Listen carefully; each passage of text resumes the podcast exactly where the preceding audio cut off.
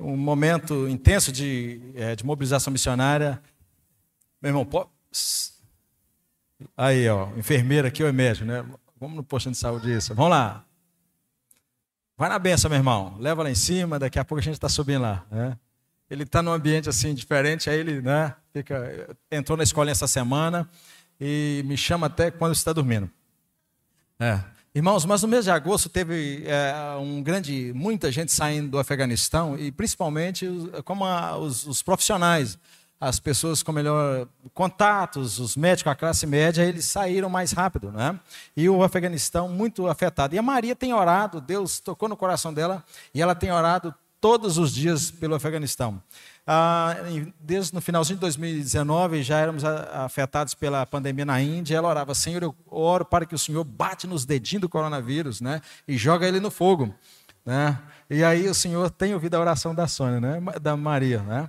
Ah, e por falar em, em Afeganistão, irmãos, a Índia, compartilhei um pouquinho ontem com o pastor Cioli no, no café da tarde, a Índia com toda a sua com seus desafios, no meio de toda aquela né, confusão, a Índia recebe tantas pessoas, né, do Afeganistão, os paquistaneses são discriminados na Índia, mas temos muitos paquistaneses, né, e tibetanos, nepaleses, butaneses, gente do Mianmar, Bangladesh, muito pessoal do Bangladesh, porque Bangladesh, o pessoal de Bengala Oriental é o mesmo povo, né, e também de Tamil Nadu, lá do Sri Lanka e das Maldivas. Né? Então, muitas pessoas daqueles países estão ali na Índia. E a Índia é o país hoje com o segundo maior número de refugiados do Afeganistão. Né? A Índia ainda mantém um bom relacionamento com o Afeganistão.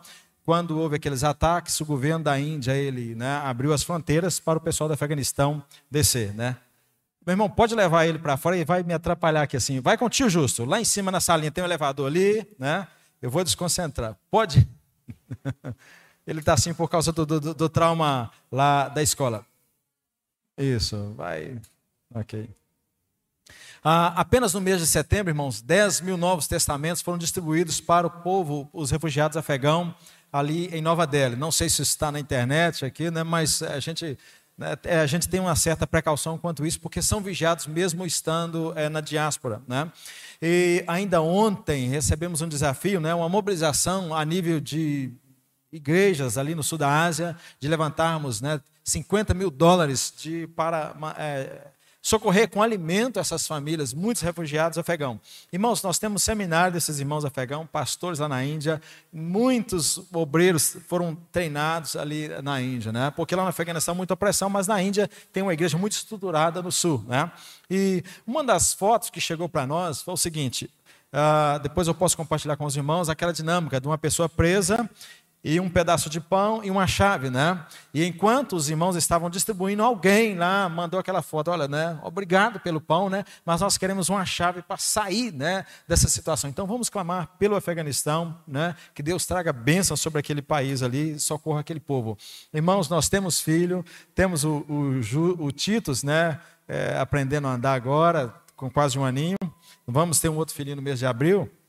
E nós sentimos compaixão do que é uma, uma mãe em trabalho de parto chegar no hospital e não ter remédio, não ter médico, não ter pessoas para atender. As mulheres estão tendo filhos com parteiras, né, na moda, no estilo antigo, nas regiões do interior do Afeganistão. Então, é tempo de clamarmos. Irmãos, vivendo a compaixão é uma das é a, é uma, faz parte do, nosso, do, do, valor da nossa fé, da, né? está na nossa essência do cristianismo ter a compaixão. E o Senhor, ele trabalhou muito com paixão na sua caminhada. Ah, eu gosto muito, vamos primeiro compartilhar Mateus 9,35 e depois um pouquinho lá em, ah, no capítulo 14. É, uma característica no ministério de Jesus era as multidões, né? onde o Senhor estava, só para iniciarmos a nossa conversa aqui sobre essa manhã, nessa mobilização missionária. A igreja de Jesus é a igreja do caminho. Uma das canções que nós cantamos aqui, anunciar entre as nações a sua glória, entre todos os povos, né, as suas maravilhas. No Salmo 138, o salmista disse: Na presença dos poderosos, na presença dos deuses, a ti cantarei louvores. Então a igreja não é a igreja do cantinho, né? É a igreja do caminho, é a igreja que. Né? E Mateus capítulo 4, versículo, 30, versículo 23, né? E percorria Jesus toda a Galiléia, ensinando na sinagoga, pregando o evangelho do reino e curando toda sorte de doenças e calamidades e enfermidades entre o povo, né? E a sua fama correu por toda a Síria. Trouxeram-lhe então todos os doentes. Eu gosto muito disso. Todas as, todas as aldeias, né? Trouxeram todos os doentes, acometidos de várias enfermidades e tormentos, endemoniados, lunáticos e paralíticos, e ele os curou, né? E da Galileia, Decápolis, Jerusalém, Judéia e da além do Jordão, numerosas multidões o seguia. O Senhor fez curas em massa, né? E aí, a partir do versículo do capítulo 5, o sermão da montanha, né? Ah, ensinamento, discipulado, no versículo 7 do capítulo 5 de Mateus, vivendo com paixão, ele diz: Bem-aventurados misericordiosos, porque alcançarão misericórdia. É uma bênção. À medida que vivemos com paixão, nós também estamos semeando. Há uma bênção e recompensa da paz do Senhor quando nós praticamos a misericórdia, né? Quando somos misericordiosos, quando compadecemos, quando o apóstolo Paulo fala, né, nas suas considerar o próximo superior a nós. Então, quando, quando nós queremos promover as pessoas, isso é a, o caráter de Jesus, né, no nosso dia a dia eu quero trabalhar esse dois textos sobre compaixão. Eu estou um pouco apressado por causa do tempo e quero mostrar fotos. Eu disse que tem notícia boa acontecendo na Índia, né?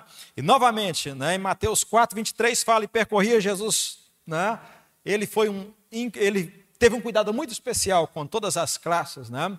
Nas cidades, nos interiores, nas aldeias. Lucas capítulo 8 fala: E aconteceu depois disso, quando sai da casa de Simão e andava Jesus de cidade em cidade e de aldeia em aldeia. Essa turma que andou com Jesus nesses três anos, eles caminharam, eles levantaram um verdadeiro gráfico da terra. Né? Antes uh, do povo iniciar as incursões de tomar a terra ou de tomar posse da terra prometida, Moisés enviou os espias, um representante de cada tribo. Ele disse: Vão e levantem um gráfico da terra. Né? E o Senhor me faz lembrar que naquela caminhada, nesses três anos que os discípulos andaram com Jesus, os apóstolos, eles tiveram um verdadeiro é, gráfico, um apanhado perfeito né, do que era aquela região. Todo mundo sabe do que acontece aqui ali, mas é diferente quando se envolve, quando está presente, quando se toca, quando se ouve, né? Mateus 9,35, minha irmã, eu acho que já está aí na tela, né? E percorria Jesus novamente todas as cidades e povoados, ensinando novamente, né? O Senhor curava, mas ele tinha um tempo, né? ensinamento. Quando o Senhor disse, olha, toda autoridade foi me dada no céu e na terra, né? Ide, portanto, fazer discípulo de todas as nações, e aí uma ênfase no ensino, ensinando-os a guardar, né? Então o Senhor ele curou, mas ele tinha ali, né, a, uma missão principal também de ensinar, porque o que as pessoas vão levar o conhecimento, os princípios que elas vão carregar para ter uma vida vitoriosa, né? O salmista disse: "Guardei a tua palavra no meu coração". A cura é uma coisa, mas se aquele povo não tivesse esses ensinamentos, eles perderiam, né, a, essa vida vitoriosa. E percorria todas as cidades e povoado, ensinando na sinagoga onde, né, os seletos judeus reuniam, né? Pregando o evangelho do reino e curando toda sorte de doenças e enfermidades. Vendo ele as multidões, compadeceu-se delas. Por quê? Estavam aflitas e exaustas como ovelha que não tem pastor. Irmãos, quando ele fala isso, o quadro que o judeu, quem vive naquela região já visitou, sabe, né? Hoje tem toda essa tecnologia, mas naquele tempo não. Uma ovelha sem pastor, ela não é, morte na certa, né? Por causa da seca, da pouca alimentação e a, a própria água também sendo é, regada, né? Uma água. Né? Então o povo estava aflito e exausto como ovelha que não tem pastor. Um exemplo assim para o povo entender claramente, sem dúvida. E no versículo 37, então dirigiu aos seus discípulos: olha esse, todo esse povo, né? A seara é grande, mas os trabalhadores são pouco. Rogai, pois, ao Senhor da seara para que mande trabalhadores para a sua seara. Irmãos, como a Sônia disse, a gente, né, o mundo fechou por um tempo, as coisas começam né, a normalizar e muitas pessoas viajando. Europa, Estados Unidos, né? mas nós temos visto ainda poucos lançamentos, né? viagens missionárias. Nós precisamos carregar isso no, com o nosso coração. A igreja de Jesus é a igreja do caminho. Rogai, pois, ao Senhor para que mande trabalhadores para a sua seara. Antes de passar para outra parte, ainda caminhando Todo mundo lembra da viúva de Naim. A Bíblia fala que o Senhor estava novamente com a multidão caminhando. E quando eles estavam entrando naquela cidade, estava saindo ali o enterro, né, o filho da viúva de Naim. A Bíblia fala que o Senhor, movido de íntima compaixão. Irmãos, é quando nós somos indiferentes, significa e isso mostra que nós estamos um pouco frio na nossa caminhada, porque o nosso Deus é um Deus compassivo, um Deus misericordioso. O Senhor moveu de íntima compaixão. Em Mateus, no capítulo 14, depois de algo dramático, algo triste, aconteceu, né? né foi a decapitação de João Batista. E quando aquela notícia chega Jesus, o que, que ele fez? a gente não tem tempo, acredito os irmãos são ricos na palavra, João capítulo 14. Né? Os discípulos falaram, mataram João Batista, decapitaram. Né? E a Bíblia fala o seguinte, o capítulo 14, versículo 13. Jesus, ouvindo isto, retirou-se dali para um lugar deserto. Quando a notícia triste abate sobre a gente, o que a gente faz? A gente quer ficar no cantinho, sair, quer ir para o sítio, quer fazer uma coisa. E o Senhor saiu. Porém, as multidões, sabendo, sabendo as multidões, vieram das cidades por terra. Ele pegou o barco para atravessar para ficar sós.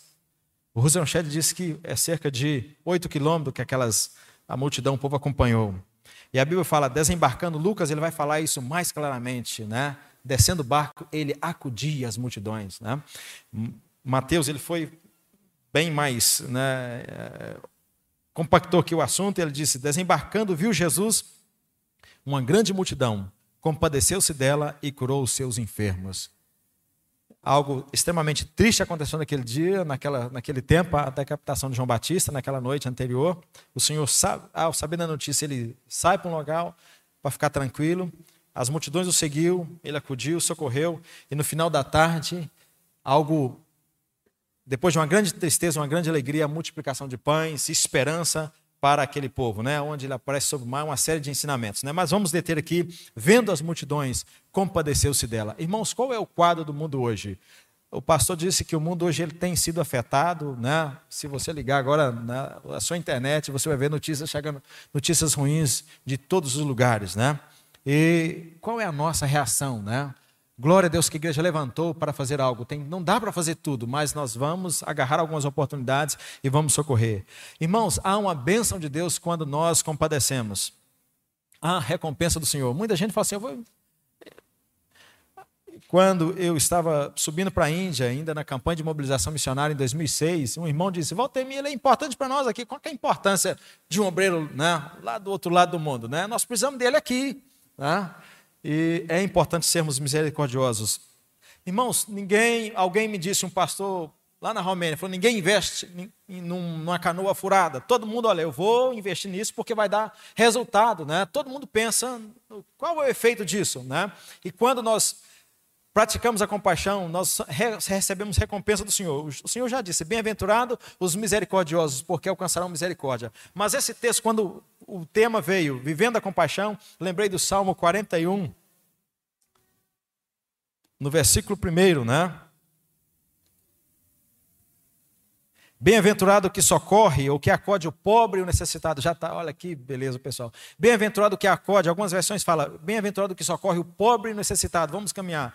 Deus o livra no dia mau. Então há uma recompensa. O Senhor o protege, preserva-lhe a vida e o, e o faz feliz na terra e não entrega a descrição dos seus inimigos. E até na enfermidade. O Senhor o assiste no leito da enfermidade. Na doença, o Senhor afofa a sua cama. Então, bênçãos do Senhor para quem pratica a misericórdia. Irmãos, falar um pouquinho sobre Índia, né? Os irmãos conhecem esses te os textos bíblicos, estão familiarizados, né? Com a compaixão, o Senhor curando, irmão, Deus não deixou escapar um endemoniado, né? Um enfermo, ele curou todos, ele, né? Às vezes somos indiferentes ah, em algumas situações. Quando alguma situação chega até nós, a gente compartilha no grupo, nós chamamos o pastor, né? E, irmãos, o Senhor disse lá na segunda multiplicação de pães, né? Ou naquela primeira multiplicação, no capítulo 14, o pessoal falou assim: Senhor, já é tarde. Vamos despedir esse pessoal, já caminhou oito quilômetros para chegar aqui, né? E eles vão para as aldeias aí, comprem. E o Senhor disse: Dai vós mesmo de comer. É hora da igreja começar viver essa compaixão, né? E orar. Irmão, talvez o pastor esteja de férias, está em outra agenda, até ele atravessar, ir lá no hospital ou em outra cidade, você está ali, né? Você, irmãos, eu ouvi há algum tempo atrás, na minha adolescência, que me impactou muito, né?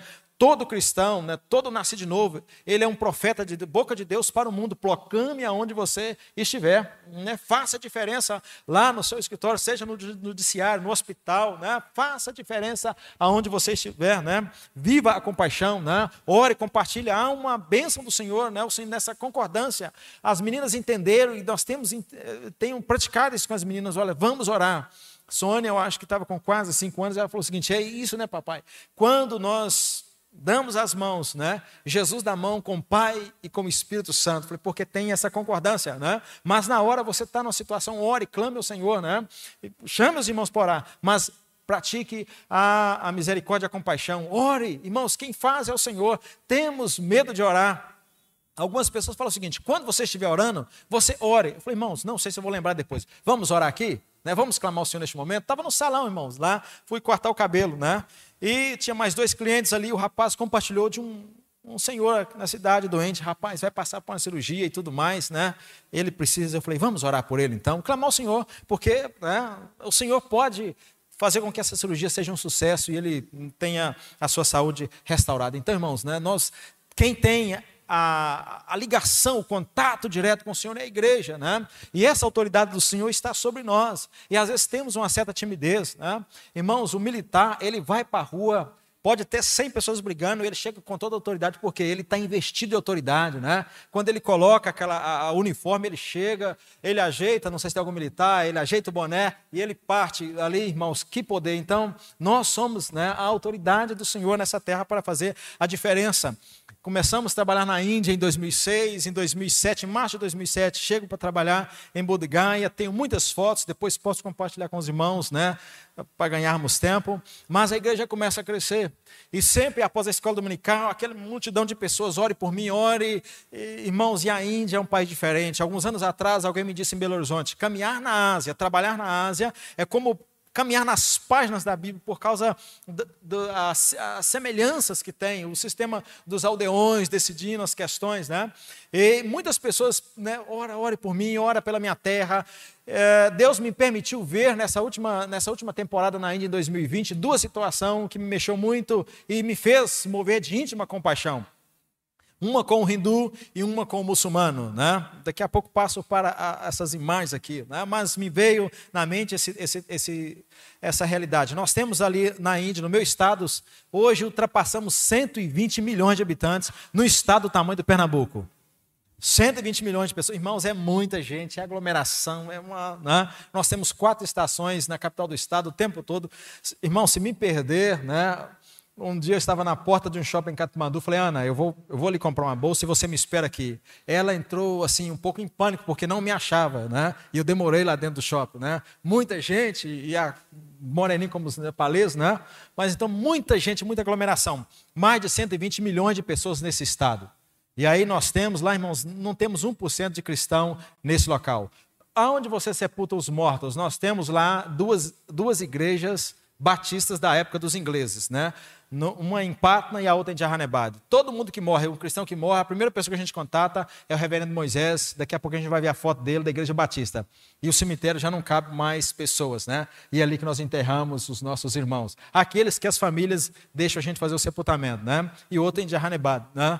Então, muita, um estado muito grande, a igreja cresce, mas o desembargador da cidade lá ainda não nos deu, né, uma terra para fazermos um cemitério grande. E aí temos esse, né? Ore para Deus dar vida longa aos irmãos irmãos, né? Porque quanto mais gente morre, passou, aí fica apertado para enterrar essa turma, né? Mas aí, Valtemir, vocês têm muitos muçulmanos? Nós temos, irmãos, hoje o governo vai segurar os dados, né? Mas eu acredito que nós estamos ultrapassando 20 milhões de muçulmanos nesse estado. E em 1600, na época da, né, da construção do Taj Mahal, Bihar não tinha essa, essa quantidade de muçulmanos. Cresceram e cresce muito.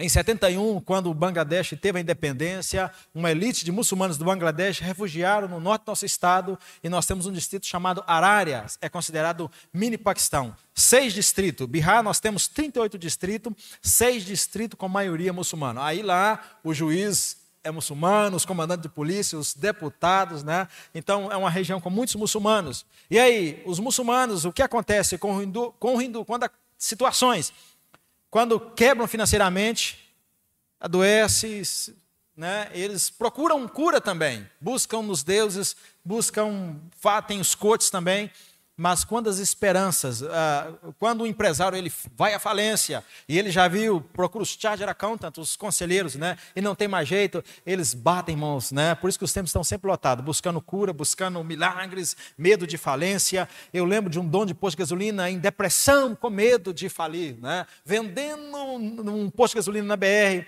ele falou: tenho medo da falência e medo e por causa da extorsão que tem e aquele homem em pânico, né? Ali por causa do medo que tem, né? Tanto muçulmanos quanto hindus, eles buscam as curas espirituais. Agora, algo que mexe a atenção, eu tive o privilégio de trabalhar na Índia, com o pastor do sul da Índia, e falou, Valtemir, toma muito cuidado com os feiticeiros muçulmanos. Quando até o hindu, quando ele perde as esperanças, eles vão no feiticeiro muçulmano e eles são perigosos. E eu estava ali na Índia, como estudante de cultura, ah, como escritor, eu tive o privilégio de ir lá dentro de consultórios, aonde os, todas as crianças, irmão, todo, toda criança que nasce na Índia, ela é dedicada. Se ela é uma hindu, ela, ela, vai ser dedicada a deuses para ter a proteção. Se são filhos de muçulmanos, eles vão. E eu participei né, de algumas dessas cerimônias para conhecer estar ali dentro. Né? E ao mesmo tempo, Senhor, tem misericórdia. É o Senhor que deu vida a essa criança, protege, e que essa criança, em alguma altura da história, conheça. Eu entrei em um local, irmãos, com a graça e com a bondade do Senhor. Não porque sou especial, mas por causa da amizade com o oficial da imigração. Ele falou o seguinte: eu estou indo pedir a benção de Vishnu para o meu filho. Se você procurar Vishnu Templo lá em Gaia, só pode entrar o hindu. Os ingleses dominaram aquela terra, mas eles não conseguiram entrar naquele templo. Não, aqui só pode entrar hindus, né? Eu tive o privilégio de estar com os policiais, com aquele oficial da migração, na parte mais santa daquele templo ali, naquela dedicação, né? Ali. E com muçulmanos também. Vi crianças pequenas, né? E algumas chorando, né? No momento. Você entra num, num consultório, a criança geralmente chora. Aqui o médico fala, né? Tem um médico muito cuidadoso aqui no horto, ele fala: primeira coisa, olha, não tem injeção, você não vai sentir dor aqui, olha, né? Então interage com a criança. Mas, irmão, muita gente naquela muvuca toda, sem tempo, as criancinhas, eles colocam uma fita, um, né, um nylon, e com a oração, a, você vai ver, os muçulmanos e hindus, eles têm essas orações, né? E algo que me dá, sinto compaixão de ver essas pessoas, mas falando sobre o que eu vi nesse 2020 lá na Índia, tem uma região no meu estado chamado Mani Sharif, aonde estão enterradas duas celebridades, ou dois homens muito importantes do islamismo, se tornaram santos, né? E a mesquita principal é considerada o Taj Mahal de Bihar. E tem umas ruínas de uma mesquita onde está enterrado né, o avô desse rapaz, desse homem que se destacou dentro do islamismo, de grandes ensinamentos, de grandes curas, e foi um, é um santo para o islamismo ali no norte da Índia. E o moço falou o seguinte: Olha, você não pode tirar foto aqui. Já tive lá umas quatro vezes. Ele falou assim: Mas eu te visita as ruínas. Irmãos, eu desci, eu estava com um rapaz, um alemão e mais dois irmãos. E sempre que alguém passa na minha região, eu levo para visitar esses locais, né? E pela primeira vez eu vi aquela região, né? Ali. Na mesquita só entram homens, e a entrada principal é as ruínas de uma mesquita.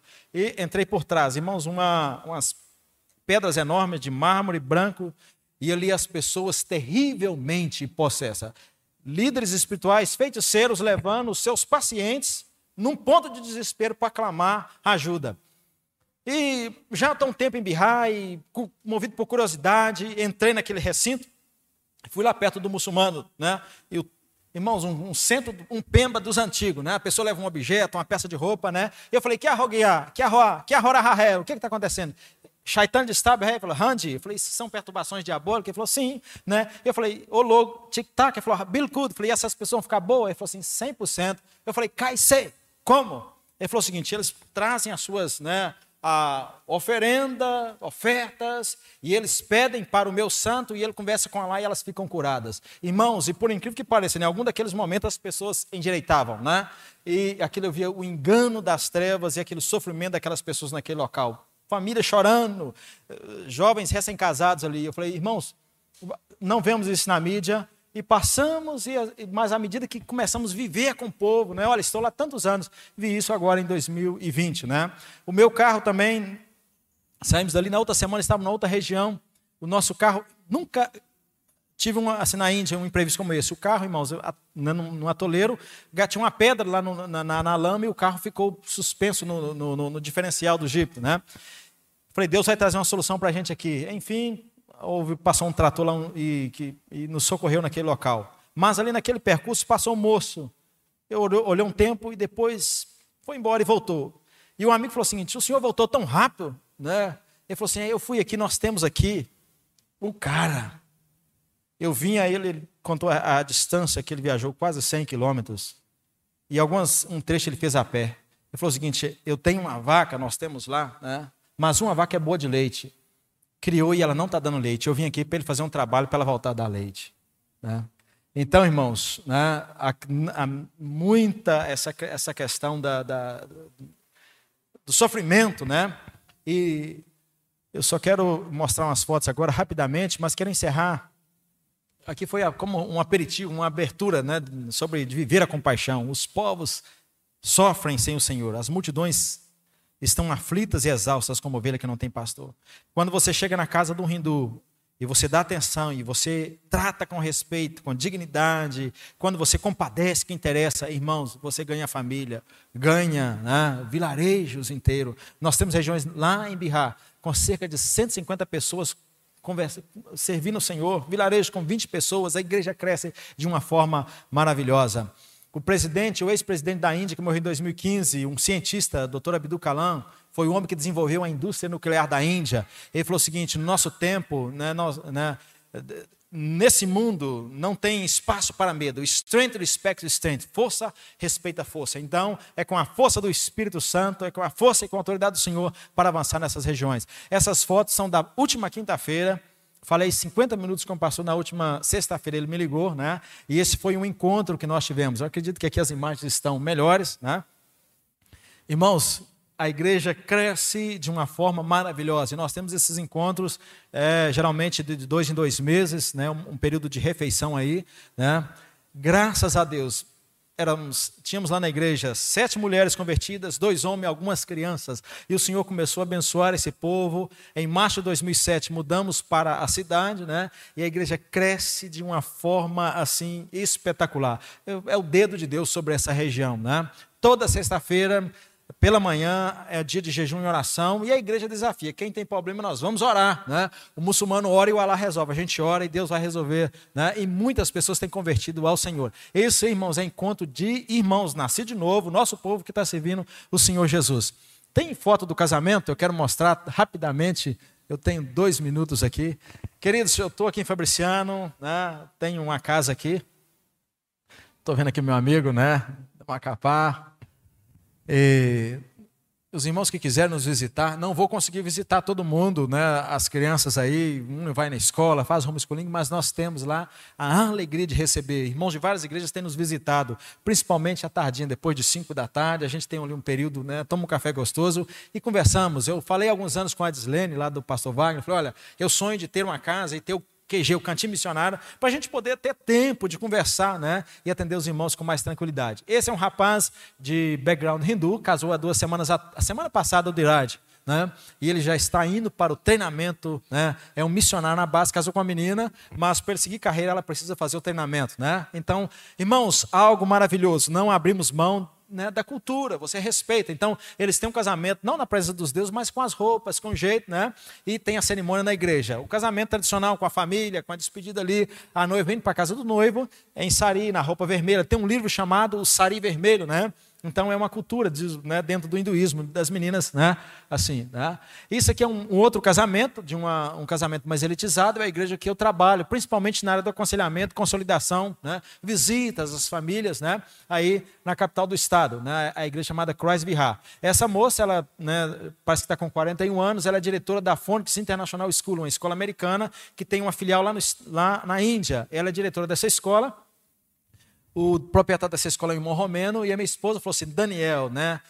Dipmala, né, é uma menina excelente, falou o seguinte: ela foi a nossa professora no, há uns anos atrás, foi a nossa melhor professora. Eu tenho tanta vontade de ter Dipmala conosco novamente. Ele falou: não podíamos segurar na época porque não podíamos dar um bom salário, né? E aí conversamos, quem sabe essa é a hora, né? E a Dipmala é, hoje é diretora da Fontes International School, uma escola internacional, e tem mais de 600 alunos debaixo né, da liderança dela. Isso aqui foi a festa no final de ano, a igreja na capital do estado. Ali, irmãos, tem uma mistura, né?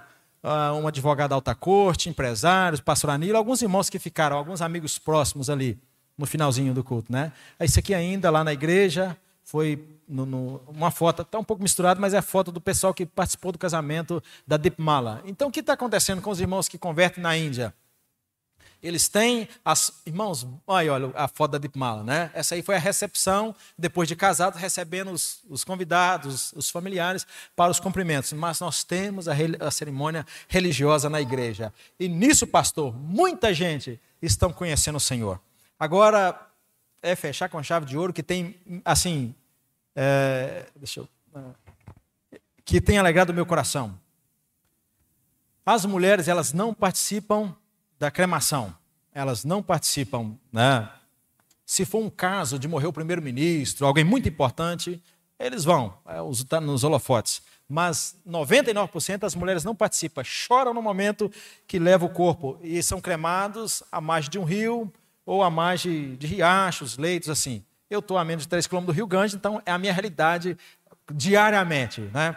Centenas de pessoas são cremadas ali. As mulheres não participam e choram e lamentam o luto em casa. Se é homem, 13, se é mulher, 13 dias de luto. Se é homem, 11 dias de luto. E aí volta para voltar a alegria para casa. O que, que a igreja tem feito?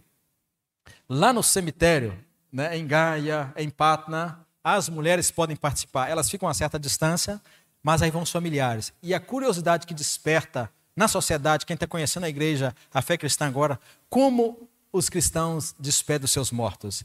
E aí já não tem aquele desespero tem aquelas canções belas, Sião deixa de Engue, estou indo para Sião, né? Então tem sido uma bênção. E 40 dias após a morte, né, geralmente um culto de ação de graça pela vida daquela pessoa, pelo que foi, e a igreja, os irmãos levam uma oferta para ajudar aquela família a dar prosseguimento. Então, irmãos, o Senhor é maravilhoso e tem abençoado a Índia de uma forma espetacular. Pastor, muito obrigado. A gente não tem como entrar, nem fotos, nem falar de outras coisas, né? Mas como água fria para o coração do sedento, são as boas novas vindas de um país remoto. Ore por Índia. Quando, ali na Índia tem sido não apenas a casa dos indianos, né, mas daqueles países ao redor ali que passam seus conflitos. A Índia é a, a casa, o porto seguro. E para vocês, muita gente que vão conhecer esses países ali perto, a porta de entrada é através da Índia. Muito obrigado.